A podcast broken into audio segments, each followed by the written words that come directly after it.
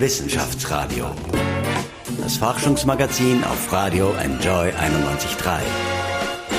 Mit freundlicher Unterstützung des Bundesministeriums für Wissenschaft, Forschung und Wirtschaft.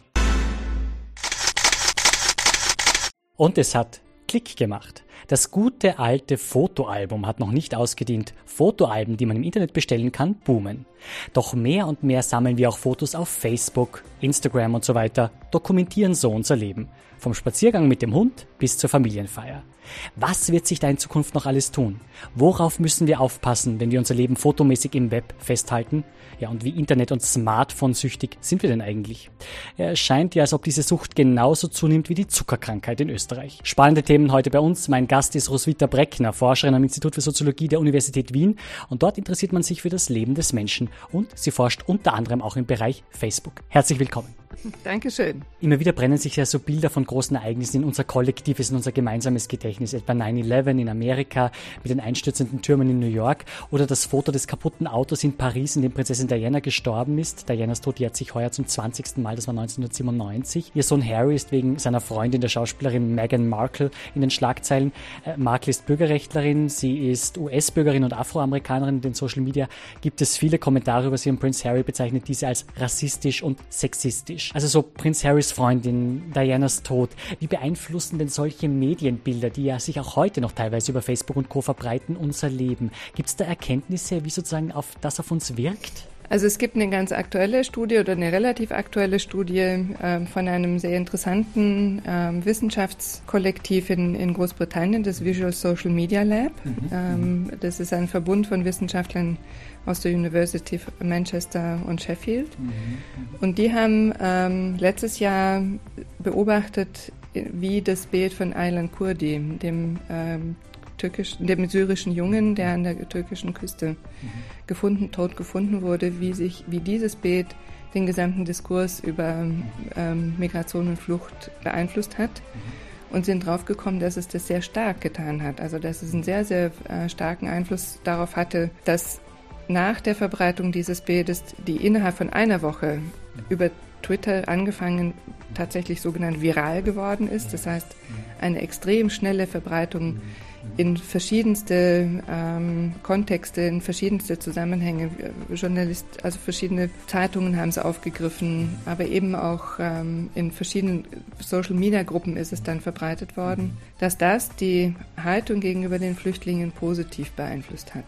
Der Punkt allerdings war, dass nach einer Zeit diese positive Wirkung sehr schnell nachgelassen hat. Das heißt, es ist nicht allein durch die Verbreitung oder wenn es, wenn man merkt, die Stimmung verändert sich durch so eine Ikone, wir sprechen von Ikonen, dann heißt es nicht, dass die Politik nachhaltig auch dadurch verändert wird. Die Stimmungsänderung war wichtig, weil sich viele Gruppen dann auch gebildet haben, die für die Flüchtlinge aktiv geworden sind und es ein sehr starkes Bedürfnis gab, was man auch über die Postings rückverfolgen konnte, wo viele gefragt haben, was kann ich tun, wo gibt es Gruppen, die Flüchtlingen helfen. Ähm, das heißt, diese, diese auch starke Bewegung, Flüchtlinge zu unterstützen, ist unter anderem auch mit diesem Foto, mit diesem Bild verbunden gewesen. Aber das hat jetzt die grundlegende Politik äh, nicht verändert. Mhm. Das heißt sozusagen, Fotos prägen zumindest für einen gewissen Zeitraum den Diskurs, sprich den gesellschaftlichen Prozess. Wie wird denn was in der Gesellschaft gesehen? Manchmal hat das dann so eine Wirkung, manchmal auch eine andere. Das kann sich auch immer sehr schnell drehen. Ja? Wie Smartphone-süchtig bzw. Internetsüchtig sind wir denn alle miteinander? Ich meine jetzt auch Sie und mich sozusagen, was vielleicht auch Fotopostings im Internet betrifft. Viele stellen nahezu ständig Fotos online. Ja? Nicht nur die Jungen, auch die 50- und 60-Jährigen nutzen Facebook. Mehr als zwei Drittel der Kinder tricksten ihre Eltern aus und schauen sich Dinge im Internet an, was sie nicht sehen sollten. Also hier sind unglaubliche Dynamiken äh, am Werk. Ne? Ja, richtig. Was die Medienwissenschaftler auch beobachten, dass tatsächlich inzwischen alle Altersgruppen ähm, auf Facebook aktiv werden. Und gerade die 50 plus und sogar 60, 70 plus Angehörigen dieser Generationen. Ähm, ich muss gestehen, ich selber nicht. Ich bewege mich ähm, als Forscherin tatsächlich wie auf einem fremden Kontinent. Mhm. Und äh, das ähm, regt meine Neugierde an, weil es nicht so sehr in meinen Alltag ähm, eingebunden ist, dass mir so vieles selbstverständlich erscheint, sondern ich staune. Ich staune, wenn ich reingehe und sehe, ähm, was sich da alles tut. Das heißt, haben Sie sich ganz bewusst dafür entschieden, sozusagen äh, Facebook abstinent zu sein, zu sagen, nein, da gehe ich eben ganz bewusst nicht drauf.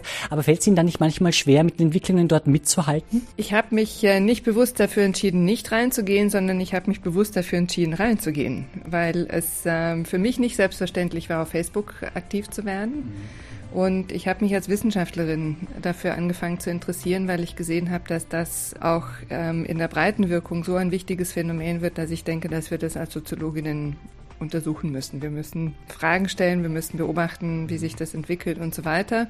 Was die Entwicklungen betrifft, muss ich nicht jedes Detail selber praktizieren, mhm. um zu beobachten und auch durch Beobachtung andere äh, mitzukriegen, was da gerade passiert. Zum Beispiel, dass ähm, die Jüngeren nicht mehr auf Facebook mit ihren Freunden chatten, sondern die gehen in WhatsApp oder in Snapchat. Das heißt, es gibt viele Wanderungsbewegungen zwischen den verschiedenen Technologien, Plattformen, Softwares von, von Kommunikationstechniken. Und da ist noch viel Luft drin und wir wissen aber gleichzeitig nicht wirklich, ähm, wie, welche Plattformen, Instagram, Flickr, Tinder, ähm, es wachsen ja immer wieder neue dazu, wie sich das ähm, insgesamt entwickeln wird, weil es immer bestimmte Gruppen sind, die was Neues aufgreifen. Und ähm, dann wird es von anderen aufgegriffen, dann lassen die Ersten, die das benutzt haben, wieder fallen, weil es nicht mehr cool ist, weil es schon zu viele machen, es ist schon Mainstream. Und dann gehen sie woanders hin und dann wird was anderes cool. Und so bewegt sich das im Moment extrem dynamisch. Mhm, mhm. Also sehr, sehr spannende Zeiten, sicher auch für Forscherinnen und Forscher wie Sie.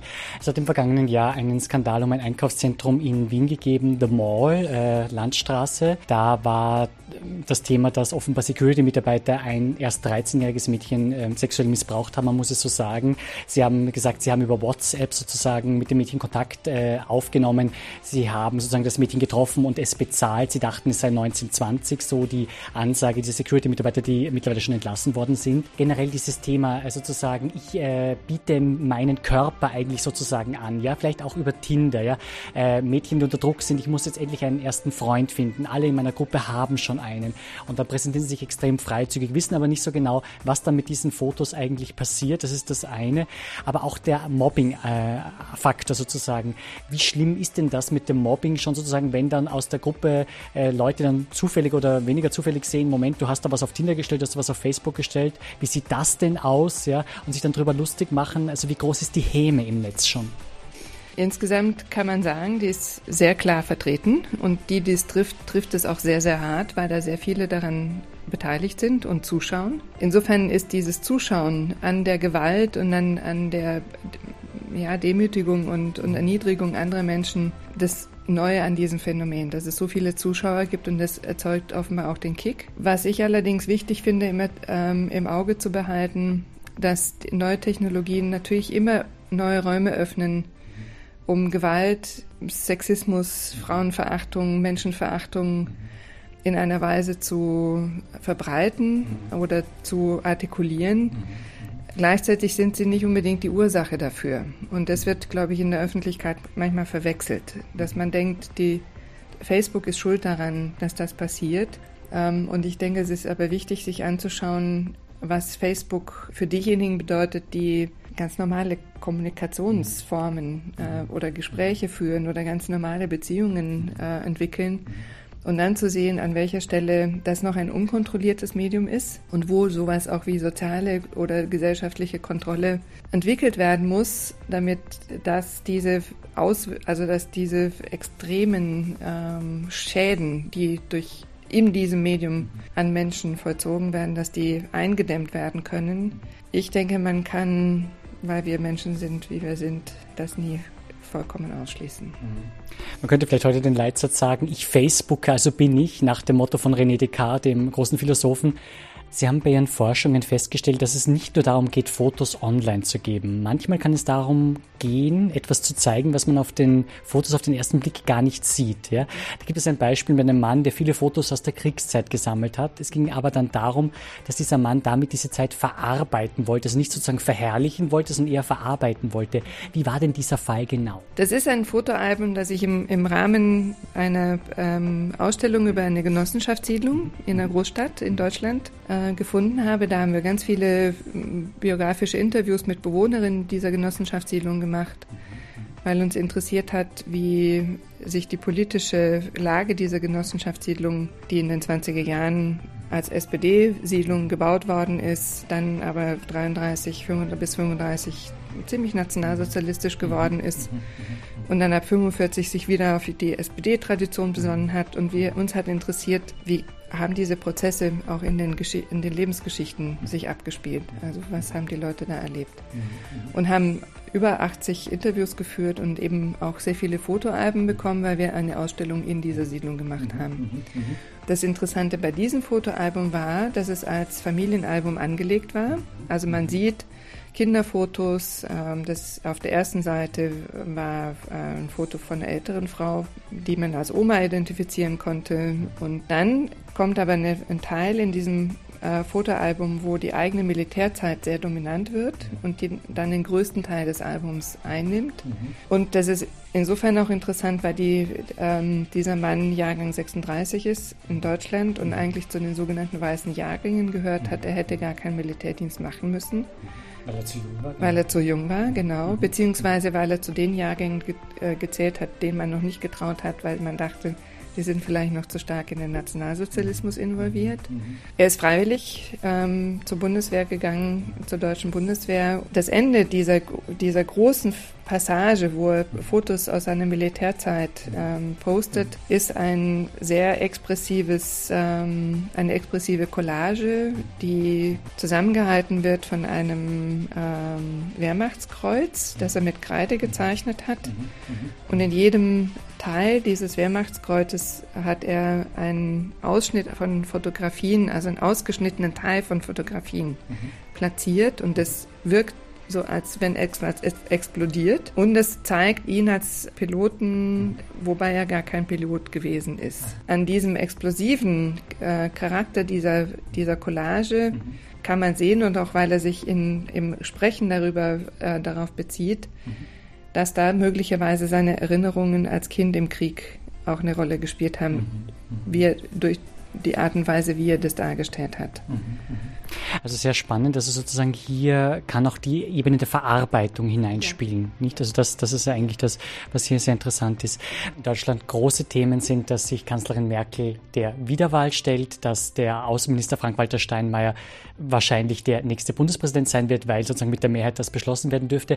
Und zum anderen das Erstarken der Rechten, nämlich von AfD und Pegida. AfD speziell auch in Sachsen, in diesem Bundesland. Das ist die Alternative für Deutschland mit Frau Petri und Co. Wie sehen Sie denn das als Soziologin, Frau Breckner? Sehen Sie, dass sozusagen der Politik die Rezepte ausgegangen sind? Muss, muss hier eine ganz neue Politik gemacht werden, um sozusagen hier gegenzusteuern, ja, solchen populistischen Bewegungen, die sozusagen einfache Versprechungen machen äh, und sozusagen äh, immer so tun, als würden sie die Sorgen der kleinen Leute ernst nehmen?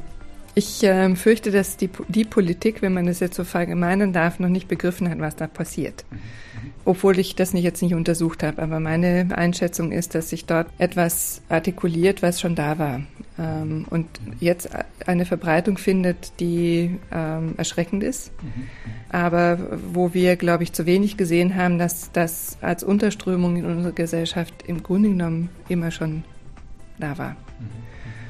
Und da muss man dann genauer hinsehen, was das auslöst. In den USA würde ich sagen, das hat sehr viel mit Rassismus zu tun. Mhm. Ähm, das ist sehr eindeutig.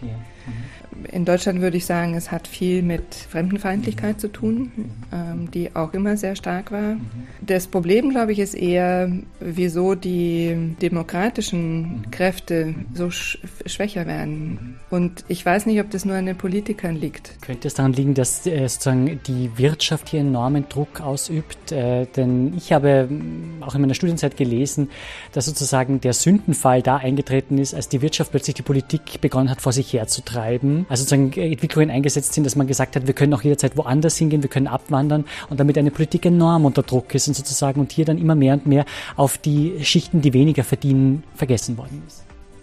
Was man sagen kann, ist, dass die Schere auseinandergegangen ist. Das ist ganz eindeutig mhm. ähm, durch die globalisierte Wirtschaftsentwicklung. Äh, Was man allerdings auch sagen muss, dass es den Leuten so gut geht wie noch nie. Also dass dieses Erklärungsmuster eigentlich im Moment nicht wirklich zieht, weil Deutschland die geringste Arbeitslosenquote hat. Und natürlich gibt es die Schere, aber es gibt auch keine kausale oder keine, keine unmittelbare Verbindung der AfD-Wähler mit, mit den Schichten, die die Verlierer der Globalisierung sind. Das ist ja nicht der Fall. Insofern, glaube ich, müssen wir ähm, Erklärungen finden, die nicht in diesen traditionellen Mustern ähm, hängen bleiben. Was, denke ich, insgesamt, wenn man jetzt in die Geschichte sieht, sagen kann, dass bei allen großen Re industriellen Revolutionen, mhm. 19. Jahrhundert, mhm. Anfang 20. Jahrhundert, ja, ja.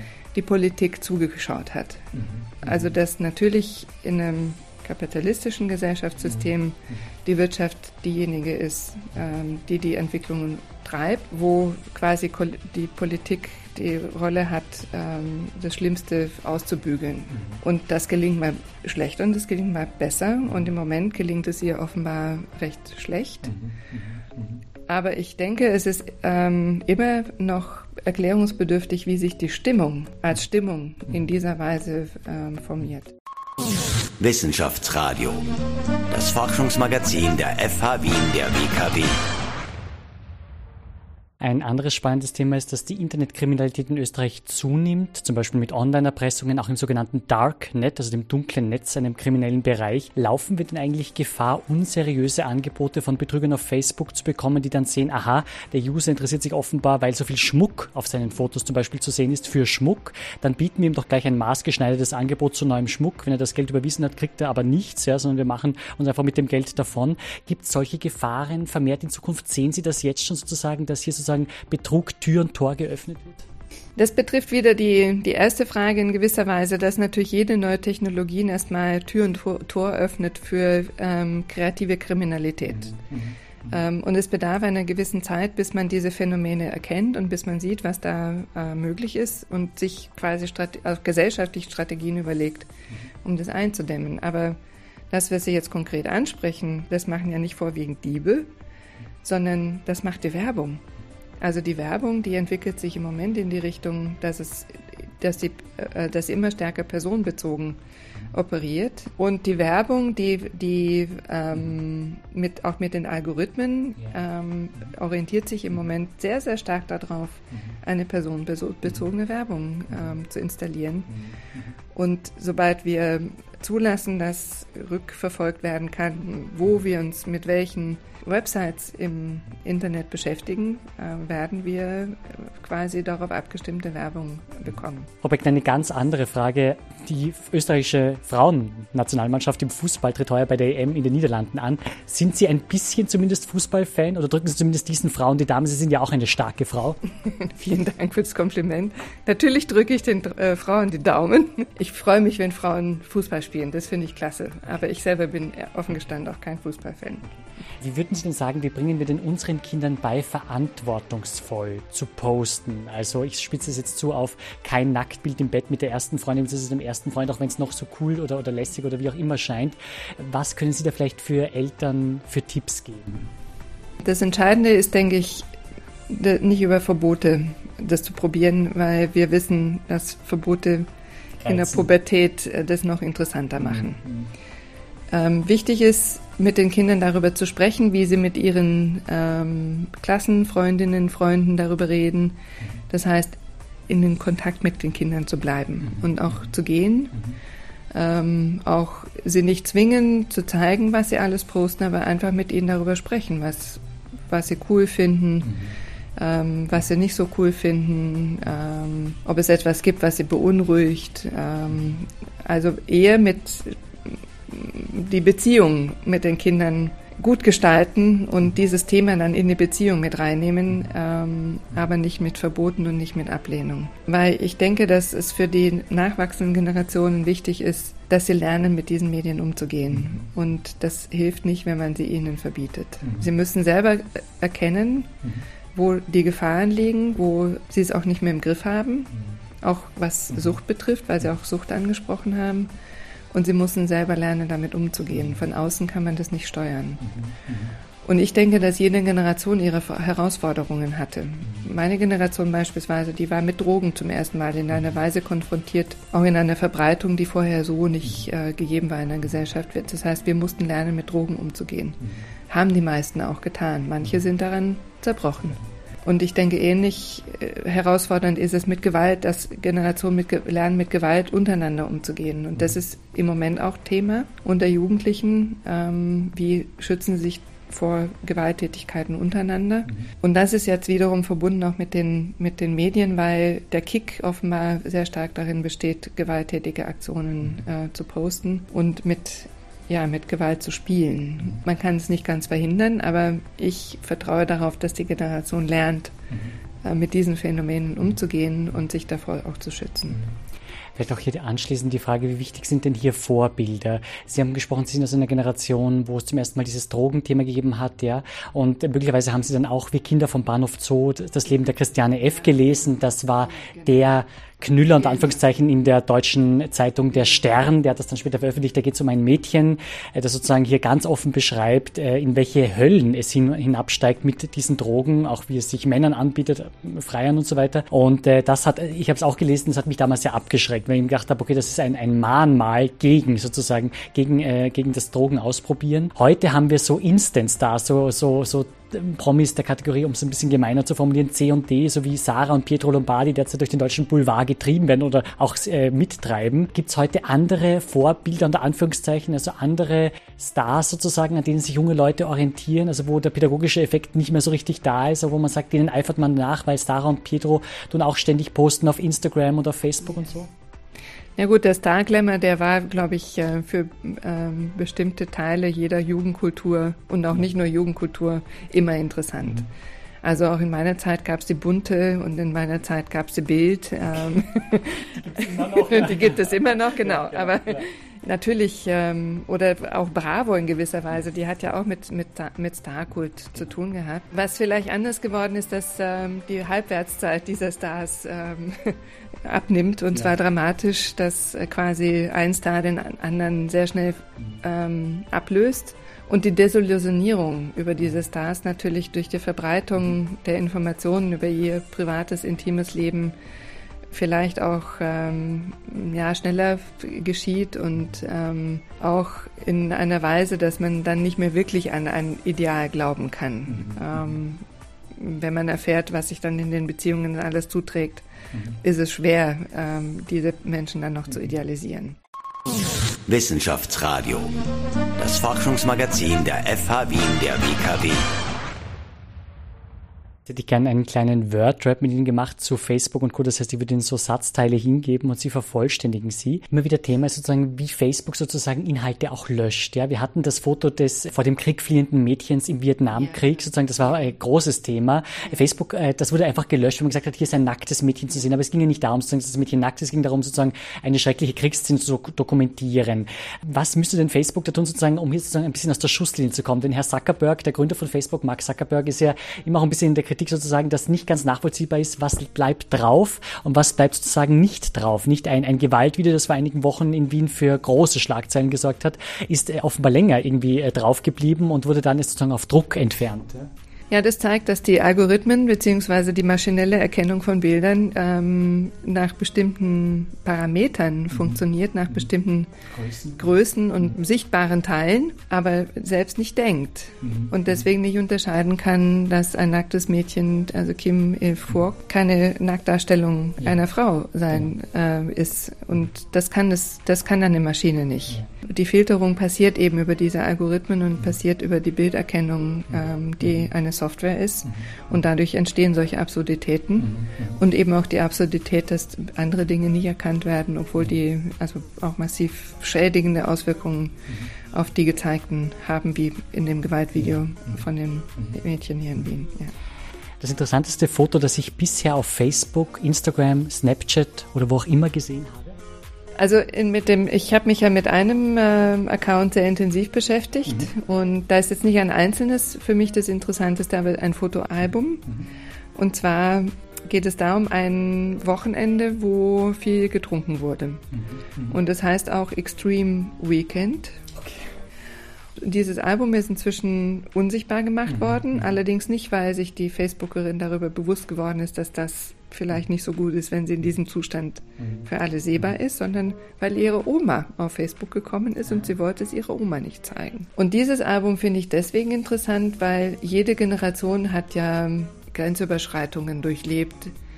Also meine Generation mit Drogen, andere durch Sex, also die 68er Generation hat den Sex gehabt als Grenzüberschreitung etc. Wo wir als Heranwachsende eben ausprobieren müssen. Wie weit wollen wir gehen und wo wollen wir auch nicht mehr mitgehen und das mal einmal machen oder zweimal machen und dann damit aufhören. Was ich interessant finde, dass, das sieht man auf diesen Fotos, dass diese Trinkexzesse würde ich als solches interpretieren. Mhm, mhm. Weil ich als Soziologin nicht normativ bewerte. Ich sage nicht, oh Gott, sind diese Jugendlichen furchtbar, weil sie so viel saufen, mhm. mhm. sondern ich frage mich immer, wofür ist das eine Antwort? Mhm. Also mhm. auf was antworten die mit dem, was sie tun? Und ich frage mich also, worauf ist dieses Wochenende, wo so viel getrunken wird, in einem sogenannten Bierpong, also quasi auch ritualisiert getrunken wird, worauf ist das eine Antwort? Und eine Vermutung meinerseits ist, dass das dazu dient, in einer Zeit, wo man auf Erasmus geht, mhm. viele unterschiedliche Studienorte wählt, der Zusammenhalt zu der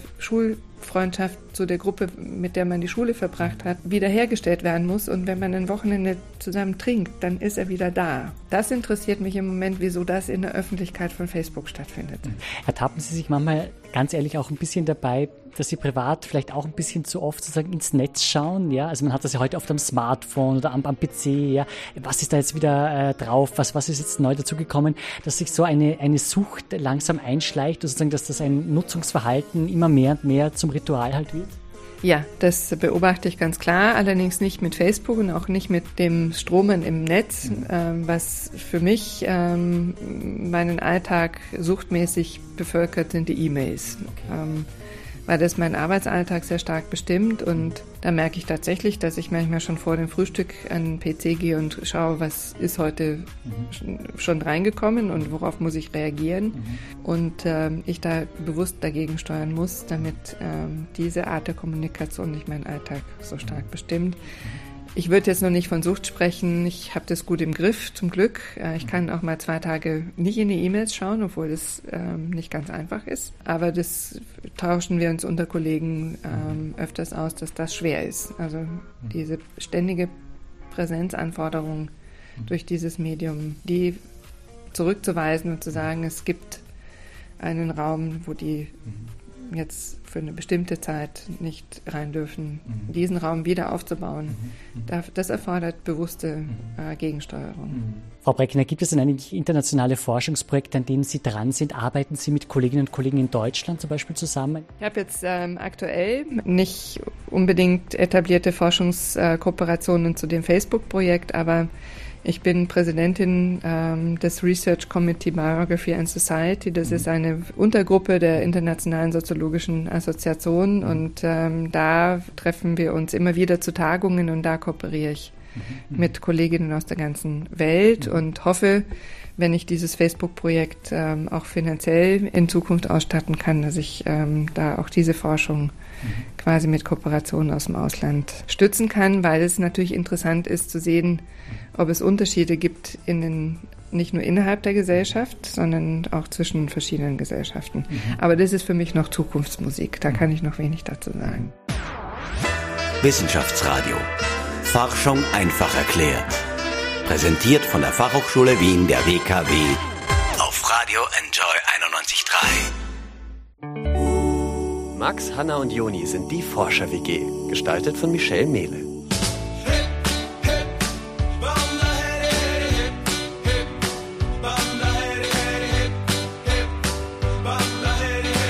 Heute How to be a YouTube Star.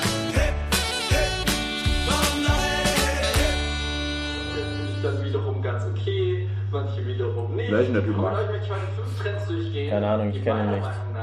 Hallo Jungs, wollt ihr einen Wein trinken? Ja. Was macht ihr?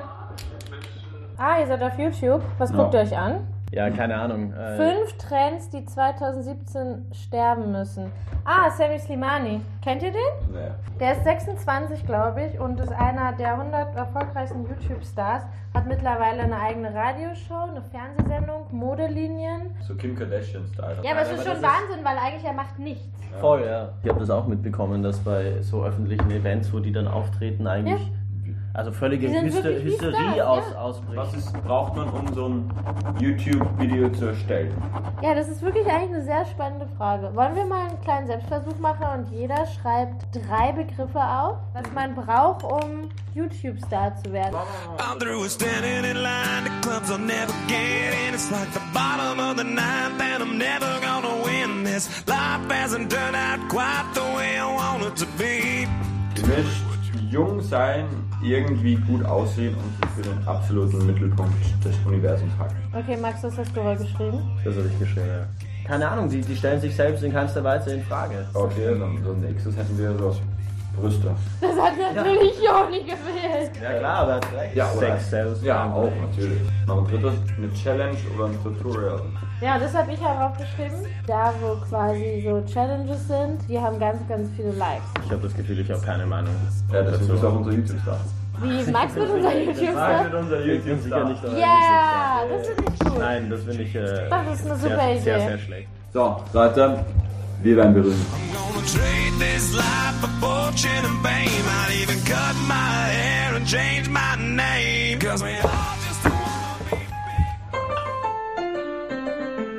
Begrüße euch. Heute werden wir kurz erklären, was man braucht, um auf YouTube erfolgreich zu sein. Der erste Begriff. Jung sein und irgendwie gut aussehen und sich für den absoluten Mittelpunkt halten. Hallo, liebe Fangemeinde. Als nächsten Punkt haben wir eine gewisse Sexiness oder Brüste. Das kann man vielleicht nicht super Slow Motion und Max, du musst dich jetzt wieder anziehen. Als letzten Punkt hätten wir noch eine Challenge oder ein Tutorial. Äh, Liegestütz? Liegestütz mit Hanna am Rücken. Und Hanna aufspringen. Das zählt ist ein halber. Max gewinnt die Tutorial. Aber du musst jetzt schon sagen, dass du es ein bisschen geil fandest. Nein, oder? Aber du kannst auch schon nachvollziehen, warum Leute gerne sich so vor so eine Kamera stellen und Ja gut, sich aber das ist halt. präsentieren. Ja, aber es ist halt fake. Aber verdammt, wir sind jung und brauchen das Geld, Max. Max, wir müssen jetzt YouTube-Stars werden. Also, wenn ich, ja. Wir sind eine Forscher-WG. Alle für einen, einer für alle. Heute war es mal eher einer, einer für alle.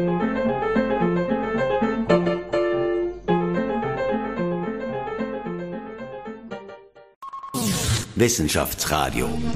Das Forschungsmagazin der FH Wien der WKW.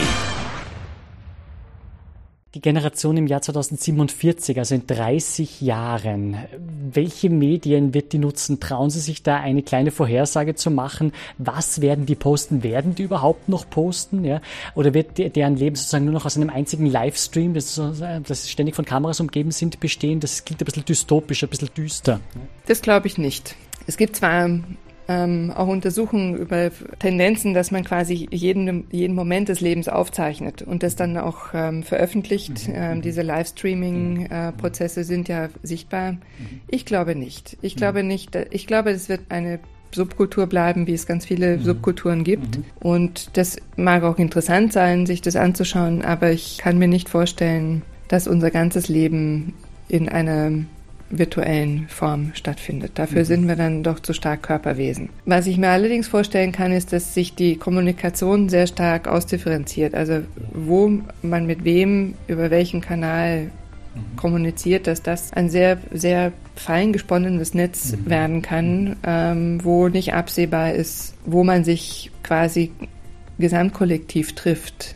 Also wenn es die Zeitungen nicht mehr als Nachrichtenmedium äh, dominant bleiben, wenn das Fernsehen nicht mehr dasjenige ist, was uns alle mit Nachrichten versorgt und damit natürlich auch mit Weltsichten, mit Diskursen, dann stellt sich schon die Frage, wo passiert es dann? Und das ist eine offene Frage. Also da traue ich mir keine, allerdings keine Prognose. Und das ist ja ein sehr spannendes Thema. Sozusagen, äh, trifft denn hier sozusagen die gesellschaftlichen Gruppen immer weiter auseinander, weil es das Lagerfeuer der Nation, wetten, das gibt es auch schon seit einigen Jahren nicht mehr, nicht mehr gibt. Der sozusagen, wenn man sagt, die Gruppen haben viel zu unterschiedliche Interessen. Die einen wollen nur das und die anderen wollen nur das. Sehen Sie ja sozusagen auch, äh, dass, hier, dass sich hier Spaltungsprozesse in der Gesellschaft noch verstärken, noch verschärfen können? Das kann passieren. Ich meine, diese Spaltungsprozesse sehen wir gegenwärtig ähm, sehr stark und das kann sich tatsächlich noch verstärken. Es ist immer die Frage, ob man Pessimist ist oder Optimistin. Ähm, ich neige dann an dieser Stelle doch zum Optimismus in der Weise, dass ich denke, wenn man als Gesellschaft auch sieht, an welcher Stelle die Brüche zu stark werden, dass es da immer auch Gegenbewegungen geben wird. Also dass es immer auch in den neuen Generationen dann auch Bewegungen geben wird, die versuchen, kommunitäre Reformen zu finden, miteinander zu leben, miteinander umzugehen. Ob die sich dann durchsetzen können oder nicht, das wäre Prophetie ähm, vorhersagen zu wollen. Das, Ja, das, das traue ich mir nicht zu Mhm, sagen. mhm, mhm. Im Moment ähm, muss ich sagen, dass wir auch damit rechnen müssen, dass die rechtspopulistischen Bewegungen stärker werden und dass wir uns dessen bewusst sein müssen, was das für Konsequenzen haben wird. Vielen Dank, Roswitha Breckner. Ganz herzlichen Dank. Wissenschaftsradio, das Forschungsmagazin. Jeden Dienstag von 10 bis 11. Alle Infos unter enjoyradio.at.